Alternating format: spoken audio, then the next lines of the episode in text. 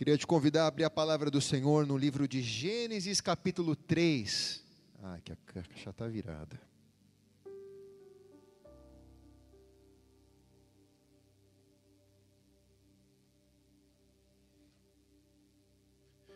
Quem achou diz amém. Ei, ei. Pode abaixar um pouquinho agora que eu virei a caixa. Aqui tá. Estou acertando. Ei. E diminui um pouco o PA para não bater e não voltar, tá? Baixa aqui e baixa um pouquinho o PA também, para todo mundo ficar confortável. Gênesis capítulo 3, versículo 1. Diz assim: Ora, a serpente era o mais astuto de todos os animais do campo que o Senhor Deus havia feito. E esta disse à mulher: É assim que Deus disse? Não comereis de toda árvore do jardim? Respondeu a mulher: Do fruto das árvores do jardim podemos comer, mas do fruto da árvore que está no meio do jardim, disse Deus: Não comereis dele, nem nele tocareis, para que não morrais. Disse a serpente à mulher: Certamente não morrereis. Porque Deus sabe que no dia que você comer desse fruto, os seus olhos vão se abrir e você vai ser como Deus, conhecendo bem e o mal. Então, vendo a mulher que aquela árvore era boa para se comer e agradável aos seus olhos, e a árvore era desejável para dar entendimento, tomou do seu fruto e comeu, e deu ao seu marido, e ele também comeu. Então foram abertos os olhos de ambos e conheceram que estavam nus, pelo que colheram folhas de figueira e fizeram para si aventais. E ouvindo a voz do Senhor que passava no jardim à tardezinha, esconderam-se o homem e a sua mulher da presença do Senhor Deus entre as árvores do jardim. Mas o Senhor Deus, mas o Senhor Deus chamou o homem e perguntou: Onde estás? Onde estás? Respondeu o homem: Ouvi a tua voz no jardim, eu tive medo, porque estava nu e me escondi. E Deus lhe perguntou mais: Quem te mostrou que estavas nu? Comeste da árvore que te ordenei para não comer? E ao que respondeu o homem: A mulher que me deste por companheira me deu a árvore e eu comi. Perguntou Deus à mulher: Por que fizeste isso? E respondeu a mulher: A serpente me enganou e eu comi. Coloque a mão sobre a palavra, Pai. Eu sei que o Senhor está nos procurando. Eu sei que o Senhor está dizendo onde nós estamos. E nós não queremos estar perdidos no meio do teu jardim. Nós não queremos estar perdidos no meio da tua presença. Por isso, nos ajuda a enxergar a nossa real situação. Onde estamos nus? Onde estamos escondidos atrás das folhas de figueira? Para que possamos nos apresentar a Ti, Deus, e não culpar um ao outro, mas vermos o quão errado nós estamos diante do Senhor. Nós queremos um evangelho para modificar a nossa vida, primeiramente. Por isso, nessa noite, Pai, faz esta palavra saltar deste livro e vir servida em nossa vida. Eu me esvazio de mim porque nada tenho a dar. O Senhor sabe quanto eu preciso dessa palavra sobre mim, que o céu se abra, para que eu também experimente e viva aquilo que o Senhor quer derramar essa noite sobre todos nós. O nosso compromisso desde já era te dar toda a honra, glória e louvor em nome de Jesus. Amém e amém. Se é para Jesus, faz melhor, vai.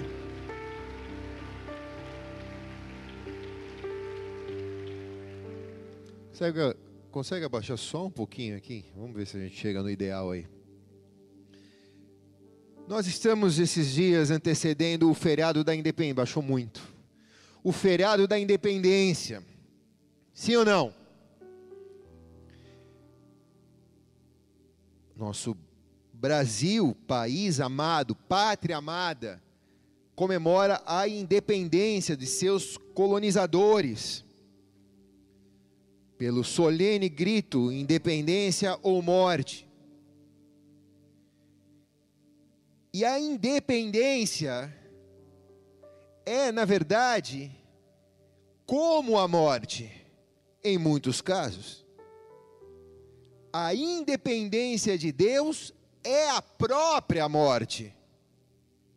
Então, nesse feriado da independência, quão bem fez a nossa nação se tornar independente de seus colonizadores, mas neste feriado de independência, Deus nos leva a pensar o quão independente nós, seres humanos, nos tornamos da presença de Deus. E quanto essa independência da presença de Deus se resume em morte para nós. Quem está aqui diz amém. Esse é um ano marcado pela morte em vários aspectos da nossa sociedade, pela graça e misericórdia de Deus, talvez essa morte não tenha nem se aproximado de você, nem se aproximado dos seus negócios, nem se aproximado dos seus familiares. E glória a Deus por isso, mas isso não é privilégio seu, porque nós temos uma visão globalista, nós olhamos para a humanidade, e grande parte da humanidade foi ceifada nesse ano. Tudo inicia, toda morte inicia através de um processo de independência das coisas de Deus. Esse é um ano que nós pegamos todas as expectativas humanas que nós temos e nós tivemos que aprender a colocar elas numa gaveta, por que não dizer até num lixo muitas vezes porque nada que esperávamos humanamente desse ano poderíamos ter. O descuido que nós temos nesse ano, que muitas vezes nos força a dependermos de Deus e não de nós, o descuido que nós cometemos é de nos tornarmos tão independentes de Deus a ponto de achar que podemos fazer tudo o que queremos e Deus vai chancelar as nossas escolhas. E Deus vai abençoar as nossas escolhas. E Deus vai usar as nossas vidas. E aqui eu quero fazer um parênteses. Deus pode usar qualquer um, até as pedras podem ser usadas. Deus usou uma, uma mula para falar com Balaão. Deus pode usar qualquer um. O sinal que Deus está usando não é o sinal que Deus está aprovando. Quem está aqui diz amém. Então você vai ver pastor sendo usado, que não significa que porque é pastor, Deus está aprovando.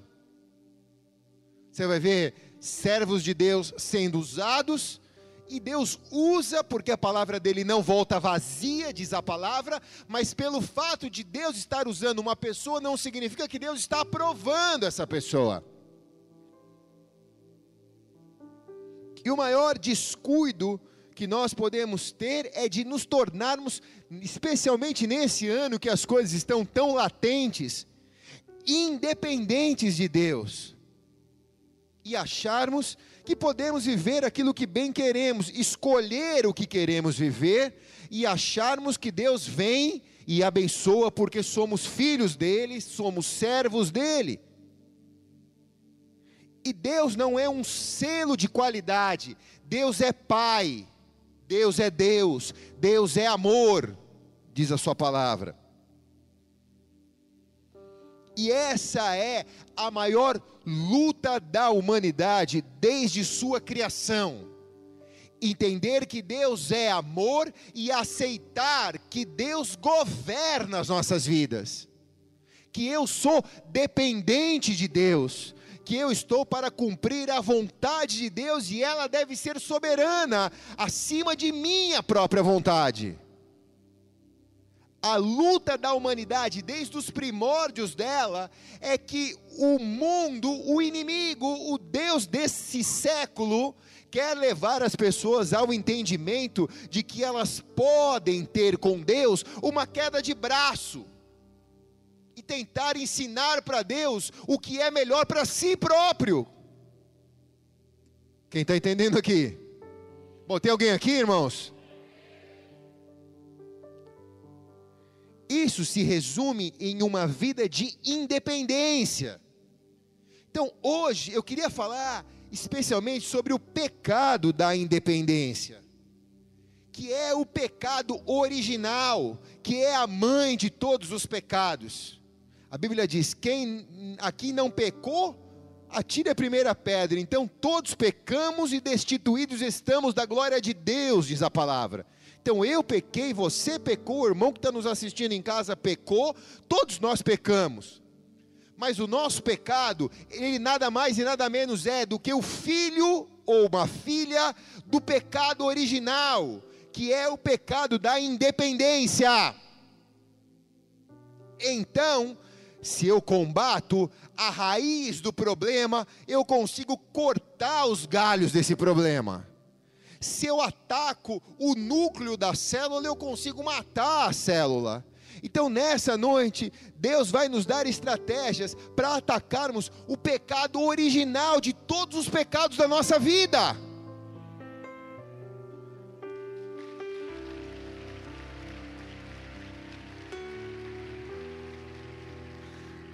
E essa é uma mensagem que o Senhor me fez lembrar hoje e ela é uma mensagem que eu prego pelo menos uma vez por ano, fazem quase 20 anos. E que Deus, e, e desde que eu me lembro como filho de Deus, eu me lembro dessa mensagem porque foi uma das primeiras mensagens que eu ouvi Deus falar comigo. E eu anotei essa mensagem na capa da minha primeira Bíblia. Essa daqui é a minha primeira Bíblia, ela está restaurada, mas o miolo dela é o miolo original. Vê se você consegue dar um zoom aqui. E você percebe que há uma anotação na capa dessa Bíblia. Ó. Vê se você consegue focar aí.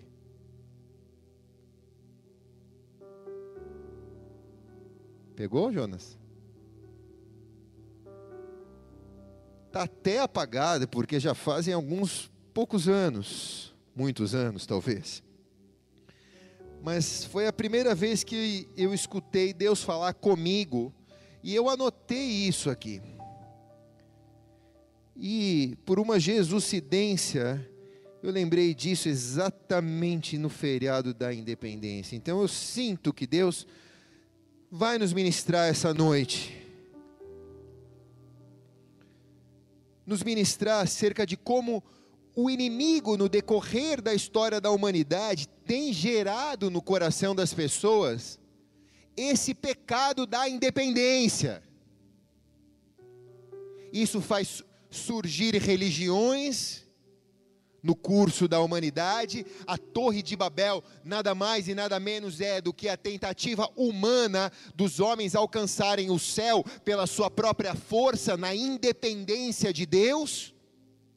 Por isso, cada um hoje fala um tipo de idioma, porque Deus nos fez confundir para que nós não venhamos de novo a nos juntar como humanidade e tentar construir uma torre que alcance o céu.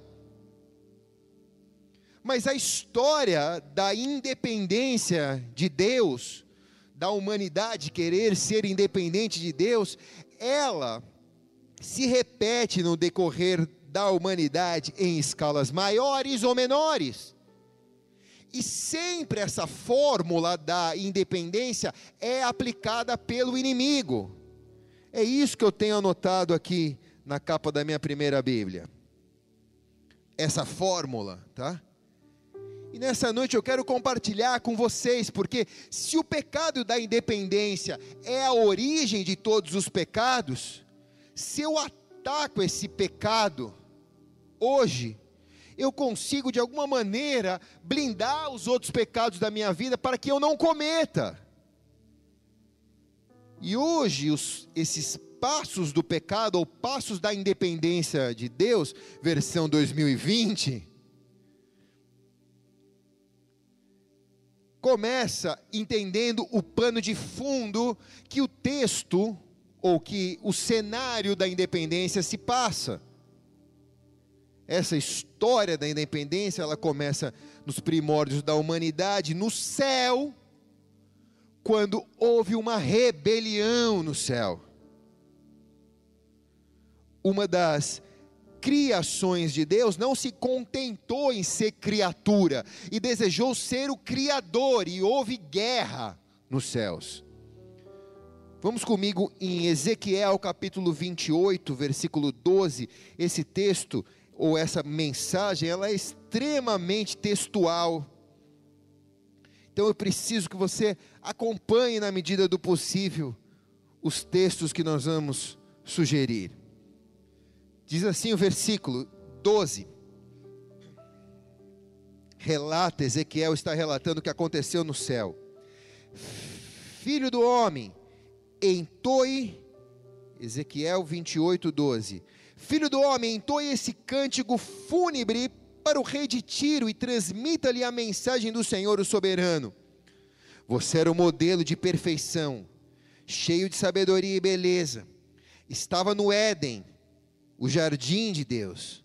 Suas roupas eram enfeitadas com todas as pedras preciosas: rubi, topázio, esmeralda, crisólito, ônix, jaspe, safira, berilo, turquesa, todas trabalhadas com cuidado para você sobre o ouro mais puro. Foram-lhe entregues no dia em que você foi criado. Eu escolhi e ungi como querubim guardião.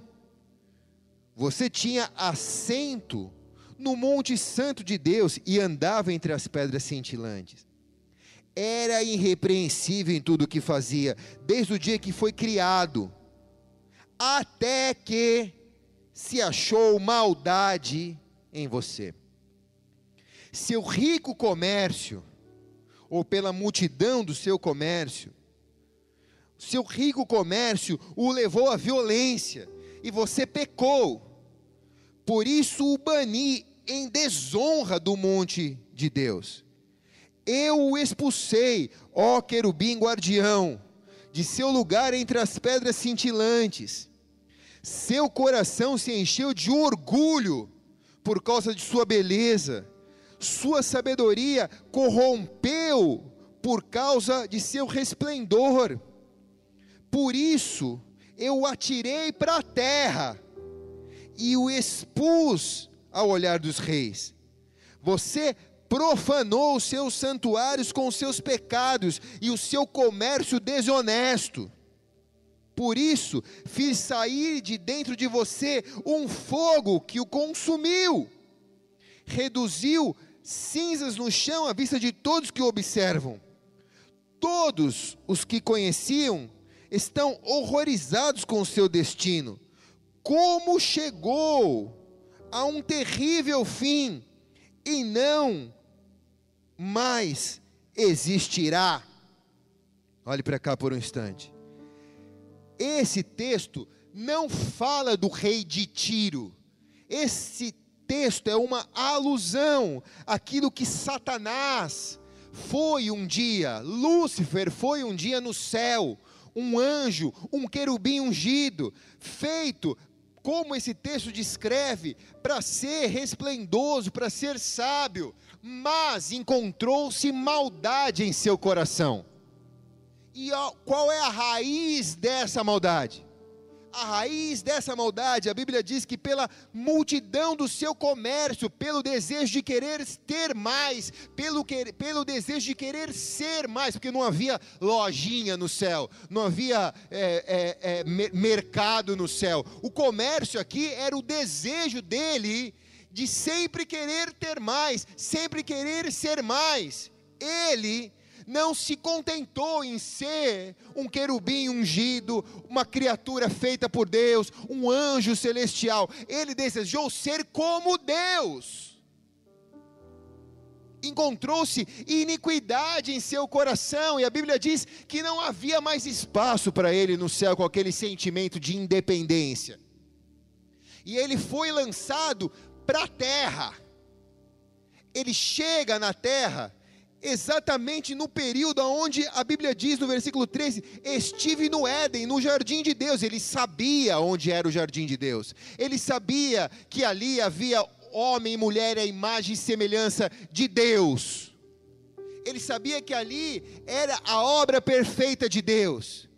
Então a única coisa que ele poderia fazer era transtornar o que era perfeito, porque você só pode dar aquilo que você é. E o que ele era? Qual era o DNA que ele carregava? Independência de Deus.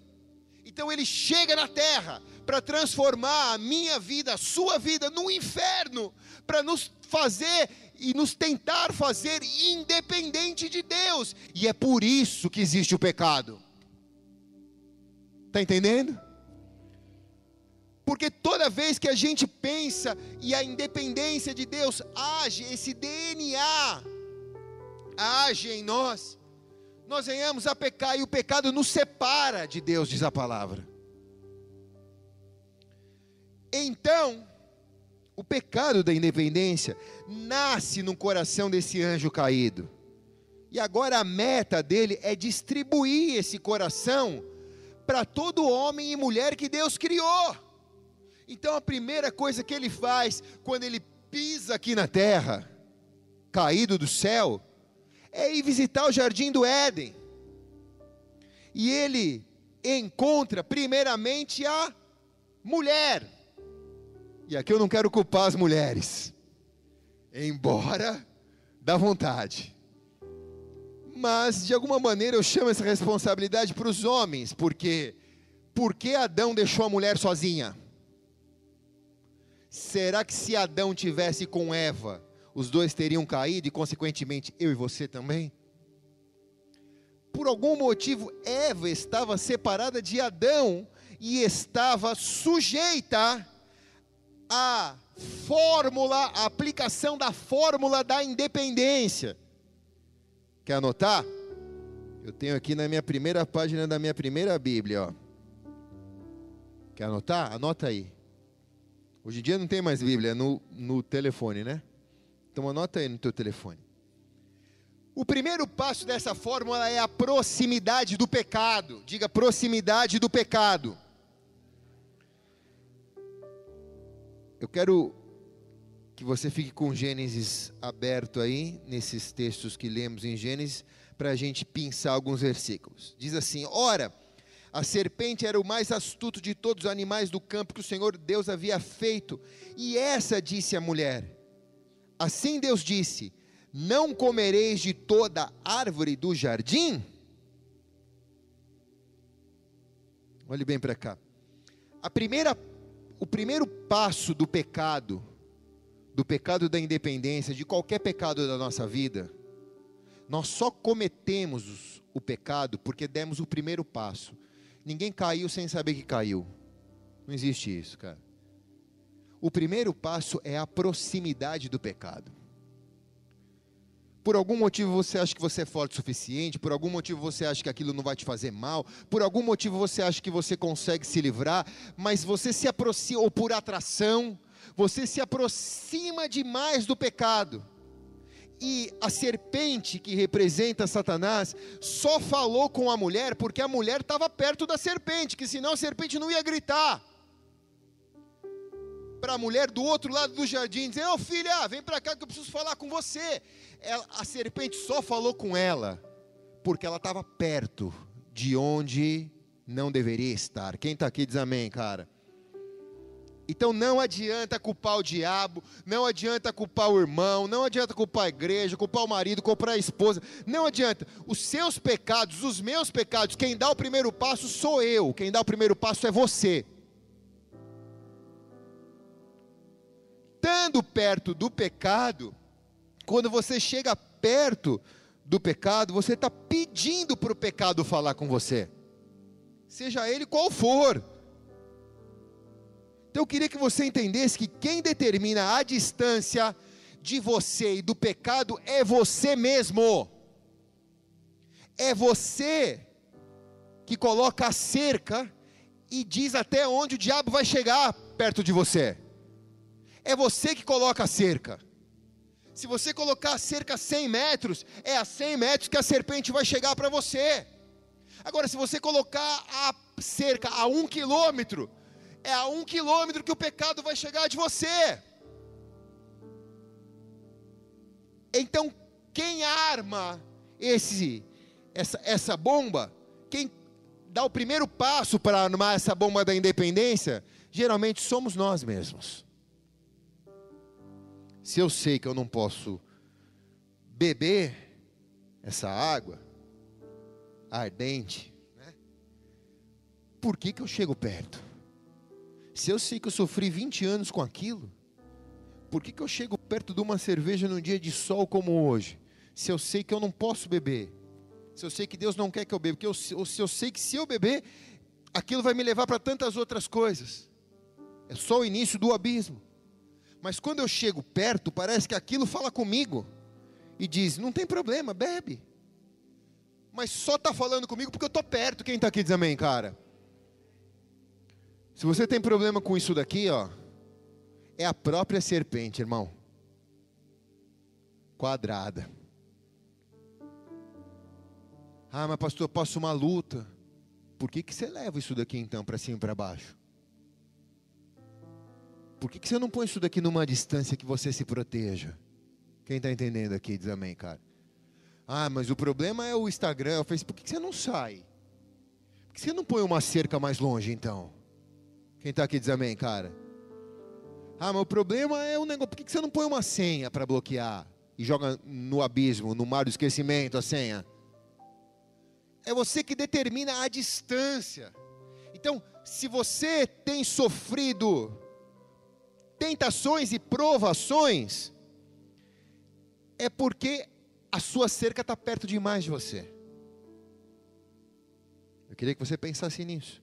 1 Pedro 5,8 diz: Sede sóbrios e vigiai, o vosso adversário, o diabo, anda em derredor, rugindo como leão, procurando a quem tragar. A palavra está dizendo: o mesmo diabo lá de Éden, o mesmo diabo de Ezequiel, é o que está ao teu redor, querendo te tragar. É você que vai dizer onde ele vai chegar porque o Salmo 34, 7 diz: Ao anjo do Senhor acampa ao redor daqueles que o temem e os livra. Redor é mais perto do que derredor. Então, se o diabo está como um leão ao derredor, eu vou colocar ao meu redor uma cerca. Os anjos do Senhor estão acampados ao meu redor para me livrar daquele que quer me tragar. Quem está aqui diz amém.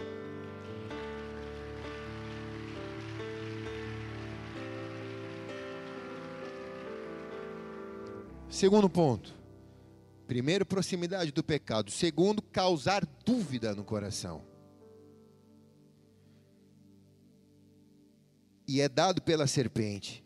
Ela diz assim: É assim que Deus disse? Não comereis de toda árvore do jardim? Interrogação. Tipo, se eu estou perto, ela não vai perder a oportunidade de falar comigo, meu irmão.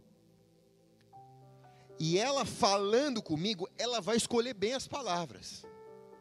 As palavras que a serpente vai falar comigo vai gerar dúvida no meu coração. A serpente, ela pergunta questionando, ela não pergunta dizendo, e aí, tá tudo bem? Não, ela pergunta dizendo, não comereis de toda a árvore do jardim? Tipo, tem alguma coisa errada nisso, né? Tudo começa causando dúvida no coração. Você está tão perto do pecado, aí o pecado te pergunta: mas será que vai fazer mal mesmo? Afinal de contas, nós nos amamos. Que problema que tem a gente se deitar antes do casamento? Só que você está perto demais. Está debaixo do cobertorzinho. Aí a serpente pergunta: será que não é um pouco de exagero, não? Beber com moderação não pode? Aí a serpente pergunta: mas será que você não está perdendo a sua juventude? Será que você não tem que sair beijando por aí para descobrir o que é o mundo? a serpente te pergunta: mas e se aquilo que eles estão pregando em cima daquele altar tiver, tiver errado? Mas e se aquilo que eles anunciam em cima daquele altar não for verdade? Aí causa dúvida no coração, seu coração conhece melhor as dúvidas todos os dias você recebe. Será que ele me ama mesmo? Mas se ele me amasse, ele não faria tudo o que ele faz. Será que ela me ama mesmo? Será que Deus se importa se eu aceitar esse dinheiro? Afinal de contas, Deus sabe que eu estou passando por necessidade. E que problema tem, embora seja um dinheiro fácil? Que problema tem eu aceitar? E o nosso coração nos manipula e como lidamos com as dúvidas que o mundo traz para nós, vai determinar como que vai terminar a tua história com Deus.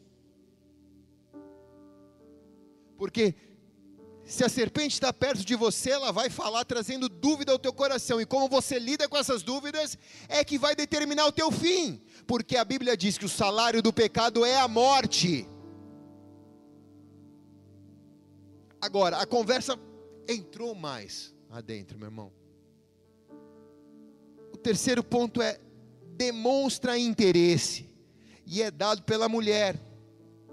Então ela chegou perto, a serpente falou e agora, pum, acendeu uma luz ela demonstra interesse em saber qual é a resposta, mas até aquele momento ela não tinha falado com a mulher, é, com a serpente. Ela se aproximou da serpente e a serpente falou com ela uma pergunta. Aquilo produz dúvida no coração dela, mas agora ela abre a boca dela e ela fala com a serpente. E agora começa um diálogo. Até aquele momento ela podia escapar viva dali até aquele momento ele podia dizer: cala a boca em nome de Jesus, sai daqui, virar as costas e viver a vida dela com Deus, pela dona no Éden. Mas ela resolve argumentar, se aprofundar na pergunta que a serpente havia feito para ela.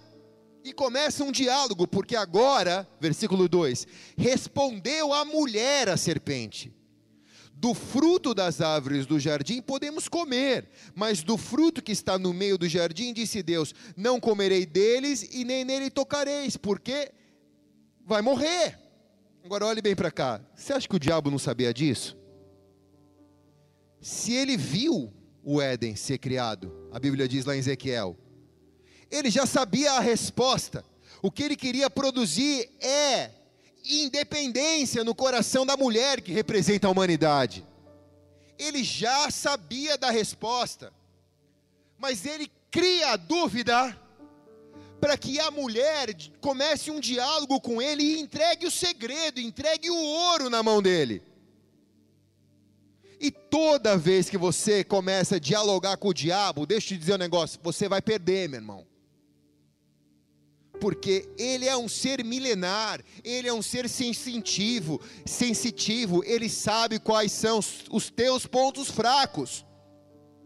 Ele percebe onde é o seu ponto fraco, e ele não vai te atacar no teu ponto forte, ele vai te atacar no teu ponto fraco.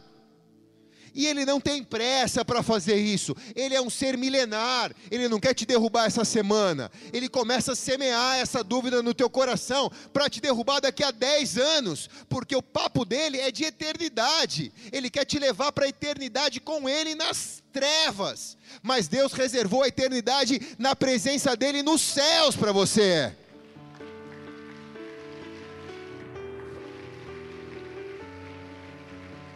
Então não tenha medo, mas saiba que ele também não tem pressa de agir. Então começa com os pequenos começos. Ele começa a semear a dúvida, o descontentamento, o questionamento. E quando você entrega o segredo, porque a mulher aqui ela representa a humanidade, ela está que nem uma pata, falando para o cara, falando para a serpente, dizendo: Não, não é bem isso. Presta atenção, você não entendeu direito. Deus falou: pode comer de tudo, mas não coma daquilo que está no meio do jardim, nem toque naquilo, porque se eu comer eu vou morrer.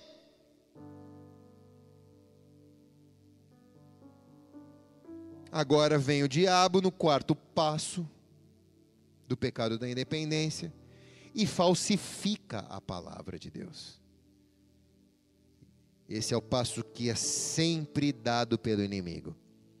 Versículo 4: Disse a serpente à mulher: Certamente não morrerás.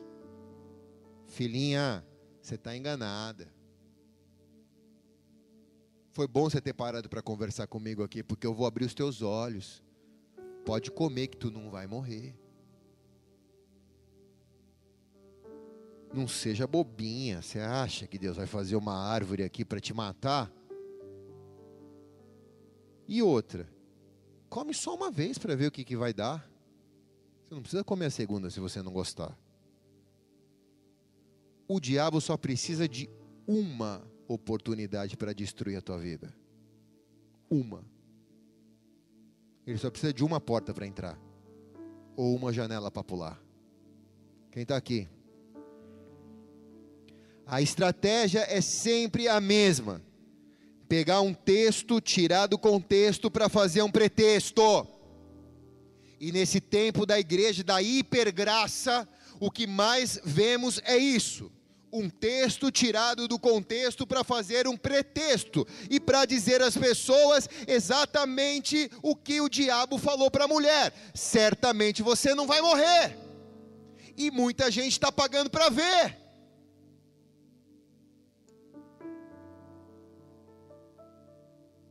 Muita gente está questionando a Deus, muita gente está questionando a Bíblia Sagrada, dizendo que a Bíblia não é a palavra de Deus. E quem fez isso? A serpente, amados. Quem está comigo aqui diz amém? A serpente. Isso é o pecado da independência em construção no coração humano.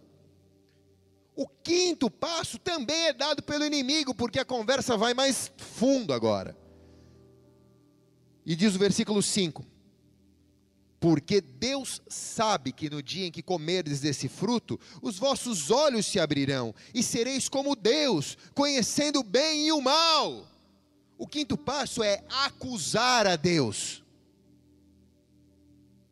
Então ela se aproxima do pecado, o pecado fala com ela, causa dúvida no coração dela, ela começa a dialogar com o diabo, o diabo falsifica a palavra, agora o diabo vem e mostra as garras dele, mostra para que ele veio.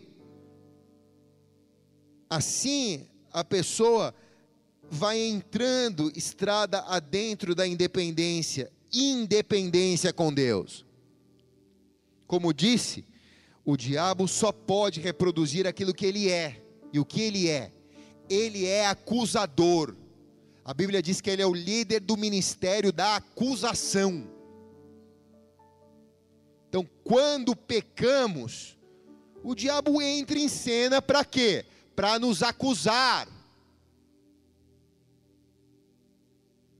O que ele mais sabe fazer é o que ele é acusador. Vocês não servem, desistam, abandonem, morram, desistam, abram mão. Quem está te falando isso? É o teu coração? Não, é o diabo, o pró própria serpente acusando Deus.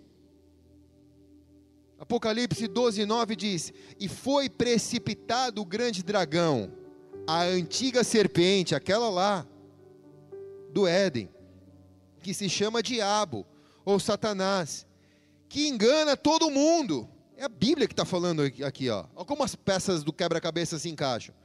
Foi precipitado na terra, e os seus anjos, que são os demônios, foram precipitados com ele, jogados na terra. Então ouvi uma grande voz do céu que dizia: Agora é chegada a salvação o poder, o reino do nosso Deus e a autoridade do seu Cristo, porque já foi lançado fora o acusador de nossos irmãos, o qual diante de Deus os acusava dia e noite. E eles o venceram pelo sangue do Cordeiro e pela palavra do seu testemunho, e não amaram as suas vidas até a morte.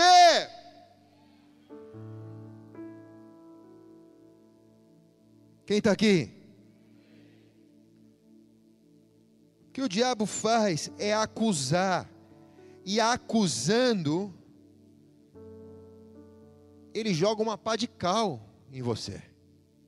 A conversa já estava já está tão profundo que, que você já não está enxergando a corda mais de salvação, a boia da salvação. Então o sexto passo é dado por nós. E é como se a gente fosse fazendo um contrato, né? Avançando nas cláusulas do contrato.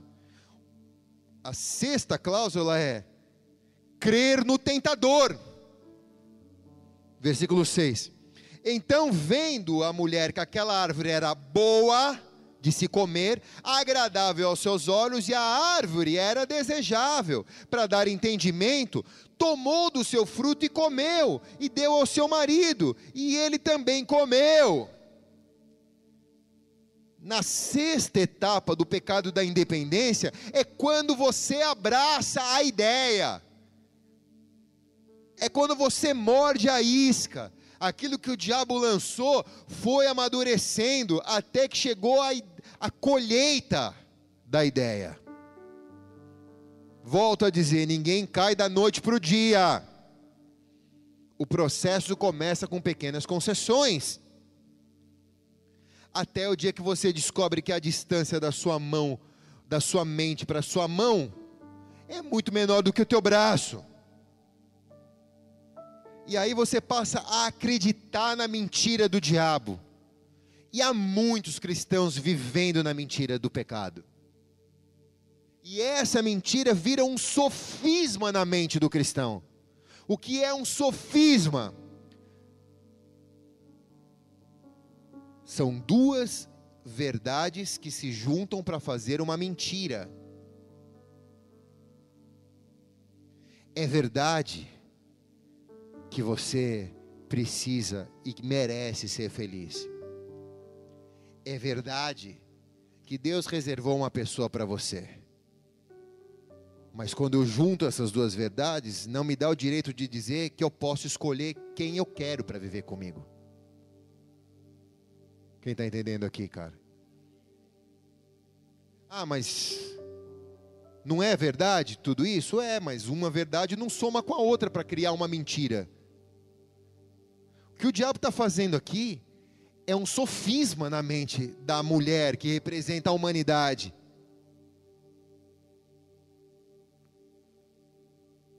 É verdade que Deus quer que você prospere.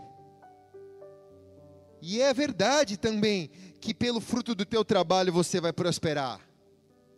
Mas não é por causa disso que eu vou trabalhar num bar de barman ou vou me prostituir na noite e ser a prostituta ou o prostituto mais famoso do Brasil. Isso não me dá direito de viver o que eu acho que eu tenho que viver para cumprir aquilo que são verdades, mas que ao não serem interpretadas pela palavra, me leva a acreditar no tentador e abraçar o pecado que me tenta. E abraçar o pecado que me tenta. Quem está aqui diz amém, cara. Tem alguém aqui, irmãos? Opa! Pô, se caiu uma agulha aqui na igreja, a gente ouve hoje aqui, cara. Eu já estou terminando já. Pois é. Sétimo passo. Ela obedece o tentador, porque uma coisa é você acreditar e outra coisa é você fazer o que te mandaram fazer. E ela tomou o fruto, porque, cara, volta um pouquinho. O fruto era agradável aos olhos, era desejável. O diabo não vai te provar com algo que não seja agradável nem que seja desejável. Você acha que o diabo vai fazer você beber um negócio ruim? Você acha que o diabo vai te dar uma sensação ruim no pecado? Você nunca mais peca. Era desejável para dar entendimento. Então, aí vamos para o 7. Ela tomou do seu fruto e comeu. Aí ela foi e materializou aquilo que era só uma conversa, aquilo que era só um papo de independência. Ela foi e meteu a mão no fruto, meu, e comeu, e jogou para dentro ela operalizou o pecado. Esse sétimo passo sempre é dado por nós. Não adianta culpar o diabo. Quem pegou e comeu foi você. Fui eu, foi a mulher. Esta hora é a hora que a conversa acaba. Por quê? Porque o diabo já conseguiu o que ele queria. Ele não vai ficar perdendo tempo com você, já te derrubou. Já te derrubou? Cachorro morto e ninguém chuta. Por isso que agora não tem mais problema, porque isso já está caído.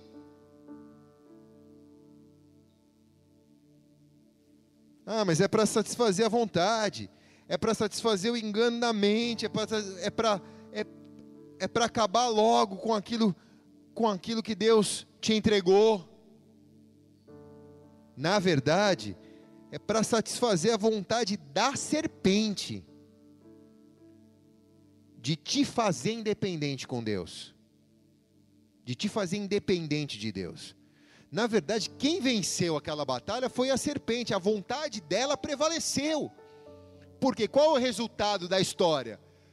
Homem e mulher tornaram-se independentes de Deus.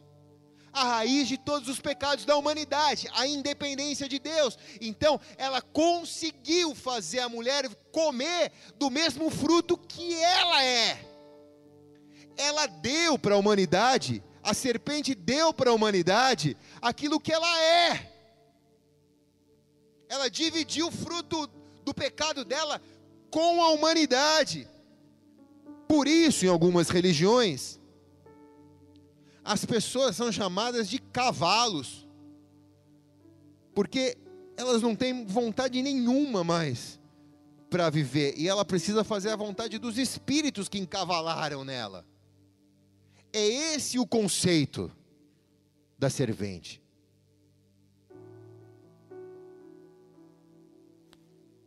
João capítulo 8, versículo 34, disse Jesus: Em verdade, em verdade vos digo que todo aquele que comete pecado é escravo do pecado. Ora, o escravo não fica para sempre na casa, o filho fica para sempre. Estamos falando de eternidade, eternal life. O escravo não fica para sempre na casa. O filho fica para sempre. Se, pois, o filho vos libertar, verdadeiramente seremos livres. Esse é o texto mais forte, aplaude direito então.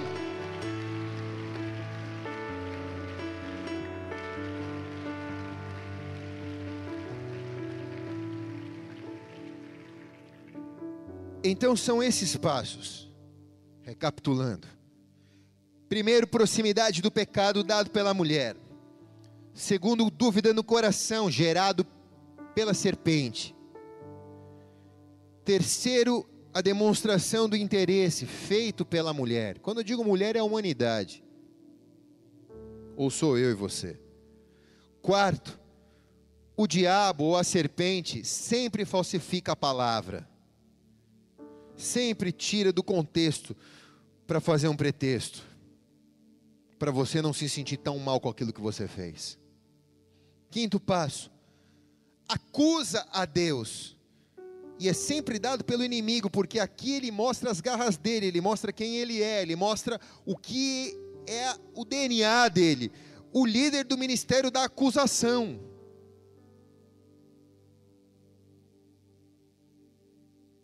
E aqui deixa eu só fazer um parênteses, eu já passei por aqui, mas só fazer um parênteses. É por isso que muitas vezes, quando nós pecamos, eu vejo isso muito naqueles que estão se firmando na fé. O cara está indo super bem, cara, com Deus. Está vindo no NV, pô, tá se libertando da promiscuidade, da night, do goró, da maconha, do pó, do crack, seja lá do que for, da mentira, da vaidade, do orgulho, do dinheiro. O cara tá indo super bem. Tá vindo no NV da igreja, tá sendo pastoreado. Pô, o cara tá por nove meses, dez meses limpo. Aí, cara, muda a estação, entra o verão, entra uma temporada, o cara tá num sábado meio ruim, pá, tal, aí o diabo vem, começa aquela pecado da independência se aproximar, a independência vai chegando, vai chegando, vai chegando. Quando o cara vê, o cara já está no bar, já está bebendo, daqui a pouco já está indo buscar o pó, já está cheirando, aí de repente acordou no domingo virado, com aquele arrependimento, barra remorso dentro dele. Aí domingo ele lembra que era o dia da igreja, e a primeira coisa que vem é: não vai para a igreja, você não está pronto para ir para a igreja. Você não é bom para ir para a igreja. Vão te julgar na igreja. Vão te perguntar e você vai ter que mentir. Então, já que você pecou, não vai na igreja. Já pisou na lama? Pisa um pouco mais. Aí o diabo te enfia um pouco mais na lama. E muitos se desviam exatamente por isso. Quem agiu? O acusador. O acusador agiu porque ele sabe que se você vier para a igreja do jeito que você for, bêbado, cheirado, fumado, empedrado, do jeito que você vier para a igreja, Deus perdoa o teu pecado, te restaura e te leva a caminhar uma jornada, porque se o Filho vos libertar, verdadeiramente sereis livres.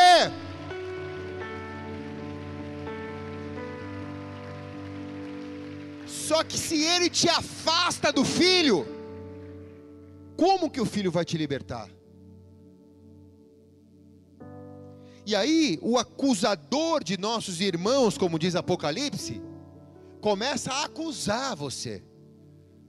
Porque nesse cenário que você está ferido e machucado, passa alguém por você e não te cumprimenta direito. E aí o diabo já vem e te acusa e fala: "Tá vendo?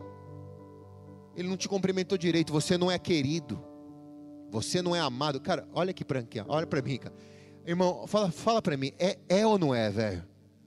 É assim ou não é? Ou, ou é só comigo? Ou, ou, também acontece com você? Quem está aqui diz amém, cara?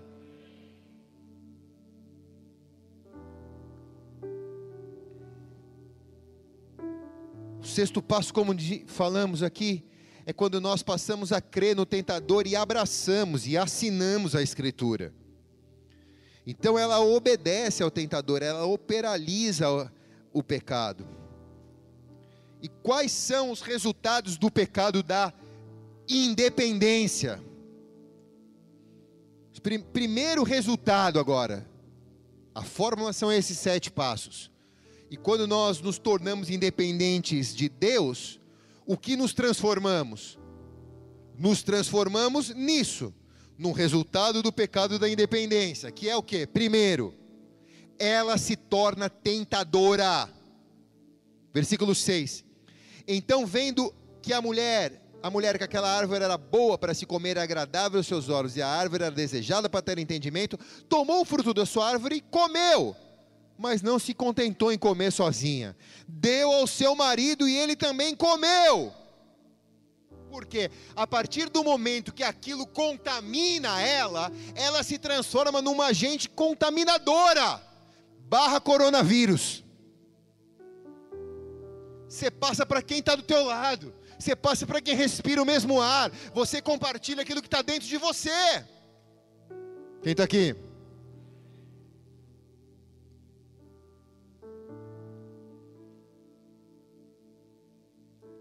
Esse é o primeiro resultado do pecado. Por isso, há tantas pessoas que pecaram e que não te deixam em paz. Você quer viver a paz, mas as pessoas não te deixam em paz. Por que, que elas não te deixam em paz? Porque debaixo dessa influência, elas querem te tentar também. Elas querem te trazer para próximo dela, porque ela sabe que ela está próxima do pecado. E é por isso que acontece guerra, e por isso a Bíblia diz que muitas vezes Deus veio trazer a espada no meio da família. Por causa desse princípio da independência. Quando o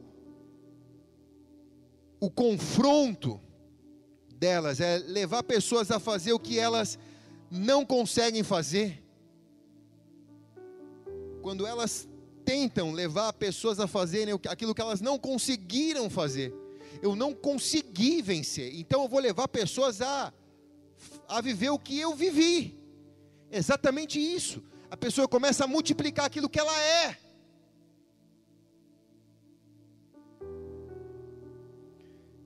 Eu tive muitos amigos maconheiros.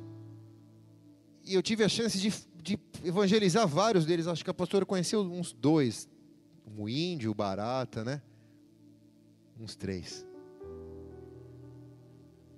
Os caras eram maconheiro, maconheiro, maconheiro. Maconheiro. Só fazia isso. E eles não conseguiam vir para Jesus por causa, por causa da maconha. E eu falava: vem do jeito que você está, Deus vai te libertar. Mas vindo para a igreja, eles, acho que o índio morreu. Fiquei sabendo que o índio morreu. Alguns me diziam: maconha é erva, não vicia. Eu paro a hora que eu quiser. Isso é liberdade. Liberdade para dentro da cabeça. Eu dizia para eles: então, se é liberdade, por que, que você não para? Se a maconha não vicia, por que, que você não para então? Liberdade verdadeira é conseguir fazer, falar não para maconha. Isso é verdadeira liberdade. Para quem fumou uma vida inteira. Conseguir falar não para maconha, isso é a verdadeira liberdade. Agora não me vem com um papo de não vicia, faz bem para a saúde. Por que, que você não para? Se é tão fácil parar. Porque não é tão fácil parar. Agora, por que você quer convencer as pessoas que é fácil parar? Porque você não consegue parar. É papo de maconheiro, mas é assim. É assim. Quem está entendendo o que eu estou falando aqui? Você já fumou então. Você não se conforma porque a pessoa não bebe, você não se conforma porque a pessoa não fuma, você não se conforma.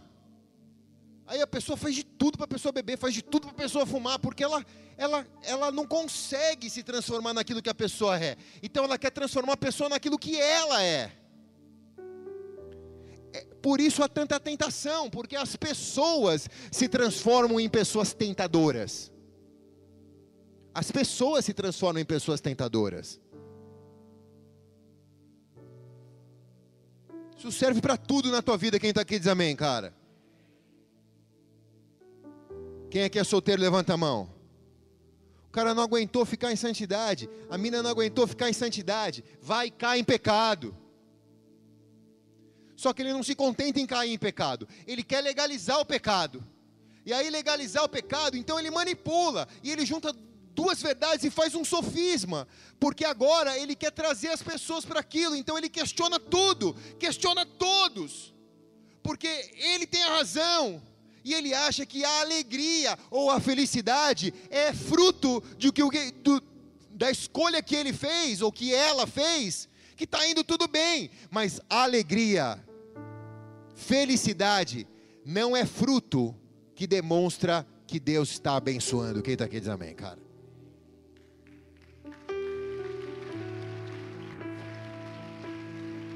E olhe bem para cá, agora eu vou pegar mais forte, vai. Ah, não vou falar não, vai. É por isso que nas redes sociais a felicidade de pessoas que fazem aquilo que não está na palavra de Deus é tão tentadora, é tão atraente. Porque o que eles expõem nas redes sociais é uma partícula da independência de Deus eu me torno independente, pouco importa o que o pastor fala, o que a pastora fala, o que o meu líder fala, eu sei o que é melhor para mim, e eu vou mostrar que eu sou feliz. E aqueles que estão fragilizados se sentem tentados por essa falsa felicidade. E diz: Bom, se o irmão está feliz, então talvez esteja ele esteja certo. Porque o processo da independência amadureceu na vida daquela pessoa e ela se transforma no próprio tentador, na própria tentadora.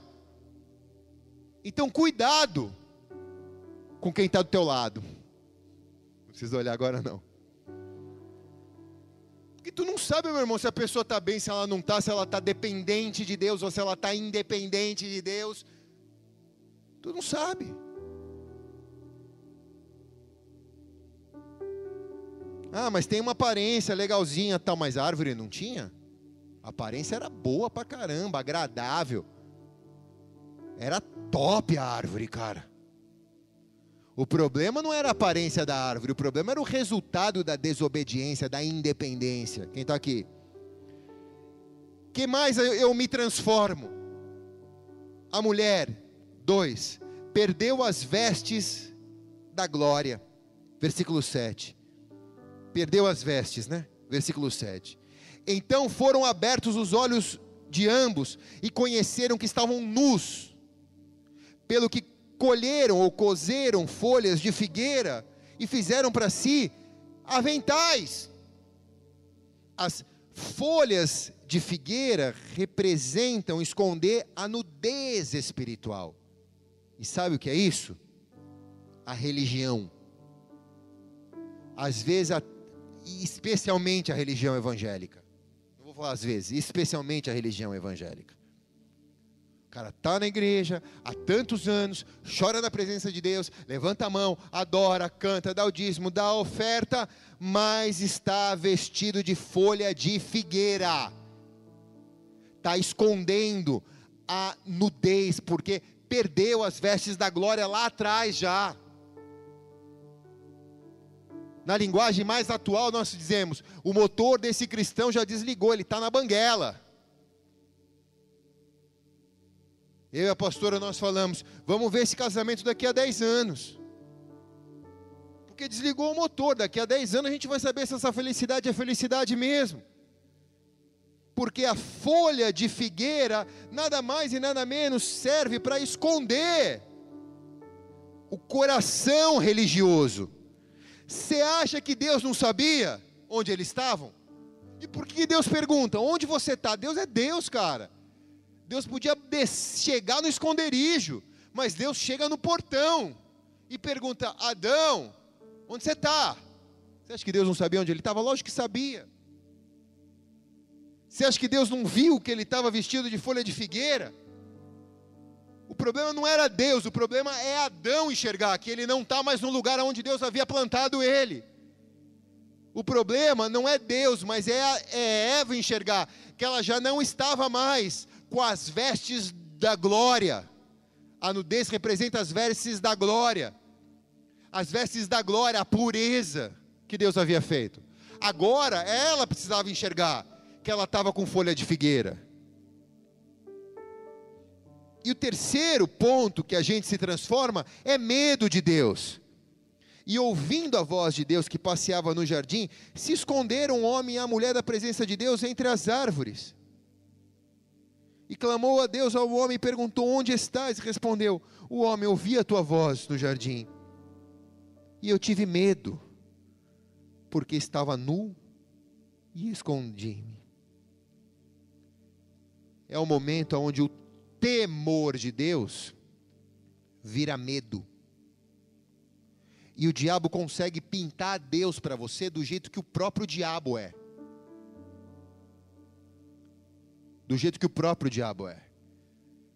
Você começa a ter medo de Deus, você começa a achar que Deus vai agir como o diabo age, que Deus, ele ele paga o mal com o mal.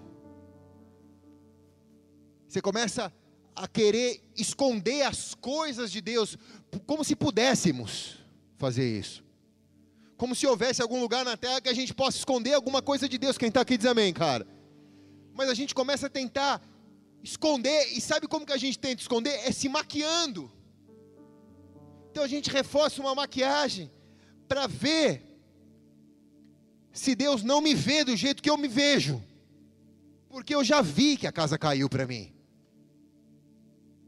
eu já vi que eu perdi a glória de Deus.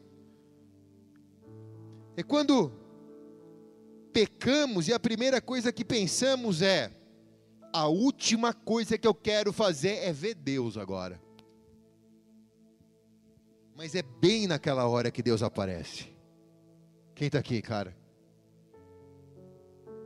Quantas vezes eu escutei testemunhos de pessoas dizendo, pastor, eu estava fazendo o que era errado, no quarto do motel, e de repente veio a presença de Deus naquele antro, e aquilo me constrangeu, de tal maneira que eu vi, cara, olha onde eu parei, com o nariz no pó, com prostituta na cama. Tipo, a presença de Deus, Deus não escolhe lugar para vir. Quem está aqui diz amém, cara? Você acha que Deus só visita igreja, irmão? Você acha que Deus é o Deus da igreja evangélica? Deus é o Deus da esquina do pecado. Deus é o Deus das esquinas mais pecaminosas. Ali Deus visita para salvar o pecador.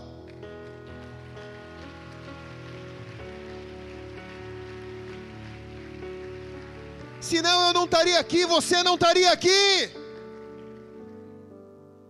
Quem pode dar um glória a Deus por isso aqui bem alto? Você acha que alguém prestava? Você acha que alguém prestava? A natureza do pecado é a gente ter medo de quem nos ama. É, é, é o grau mais alto da independência. Você começa a ter medo de quem te ama, e isso te faz se distanciar, repudiar quem te ama.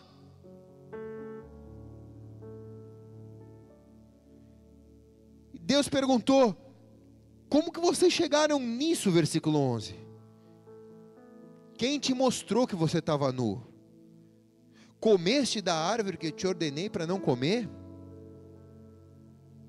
Aí o 12 e o 13 é, é, é, é duro.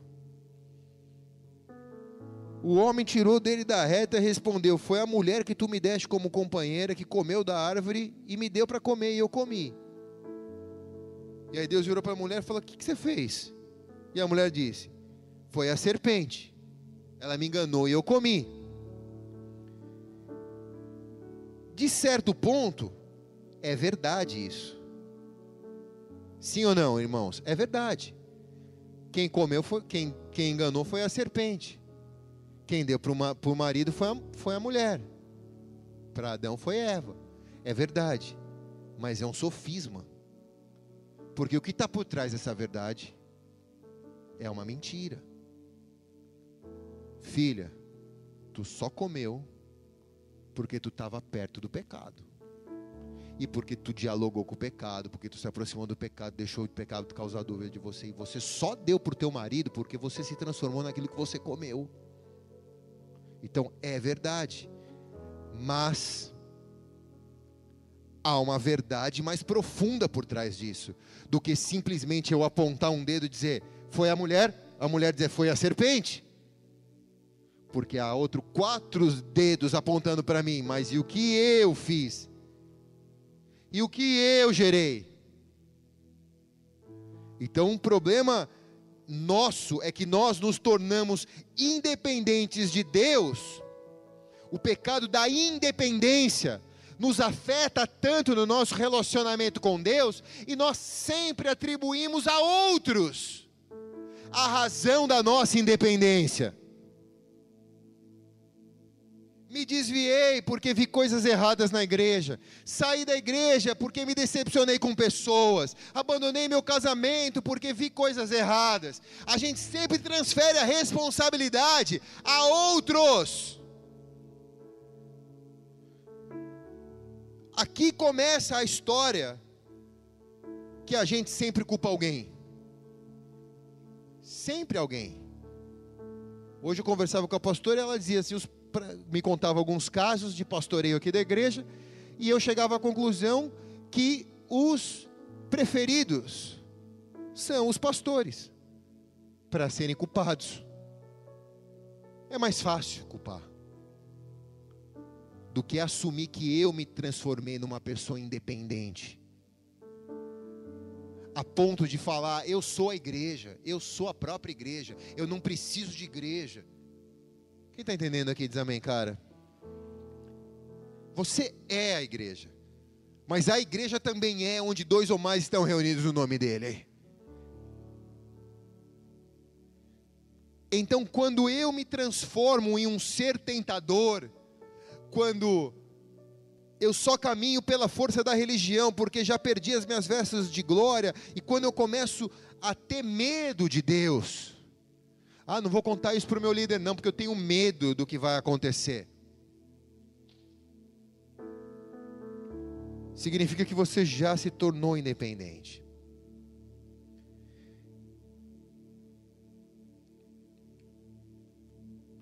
A terra, número 4, Aqui eu não tenho, mas eu tenho aqui.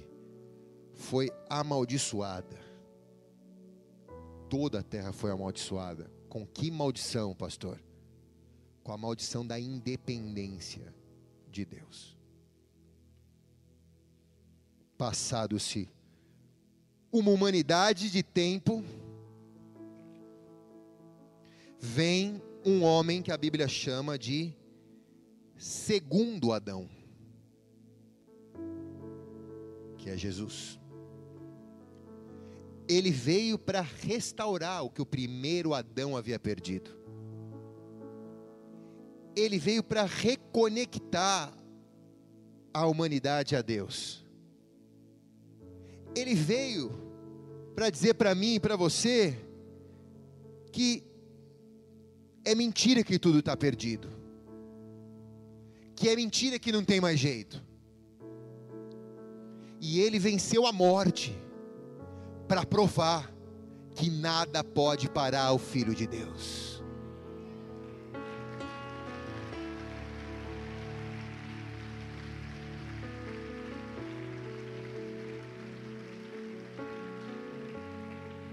E que não existe pecado maior do que o amor dele.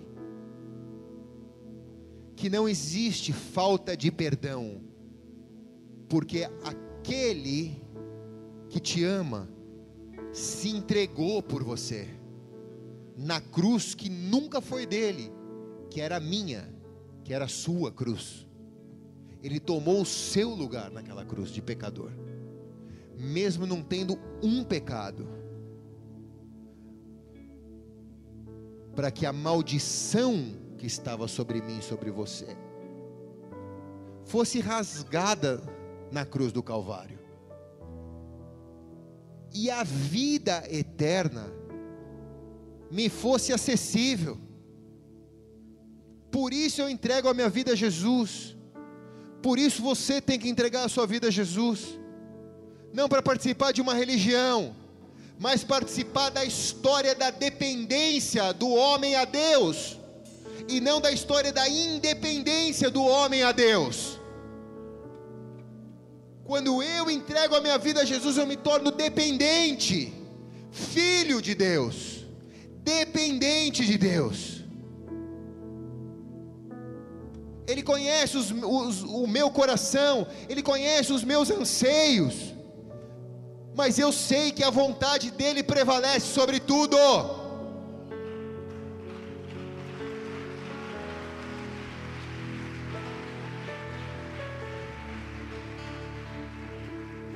Então é por isso que o crente ora para tudo. Vamos comer, ora. Vamos viajar, ora. Vamos fazer aqui, ora. Ora, ora, ora para tudo. Por quê? Porque a oração nada mais e nada menos é do que o mesmo diálogo. O mesmo diálogo que a mulher teve com a serpente. Mas agora é o teu diálogo com Deus. oração é falar com Deus. Então a humanidade se virou para a serpente, mas depois de Jesus a humanidade se voltou a Jesus, e agora nós oramos ao Pai que nos ouve.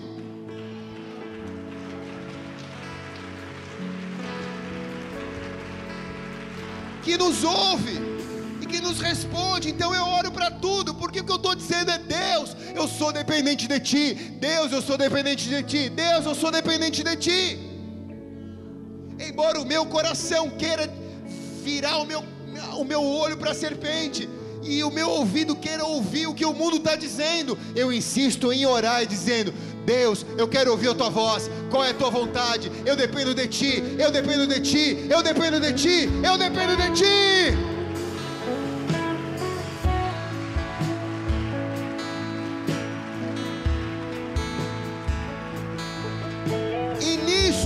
Resume a história da humanidade entre os que dependem de Deus e dos que se tornaram independentes de Deus. Não existe meio termo, é sim, sim, não, não.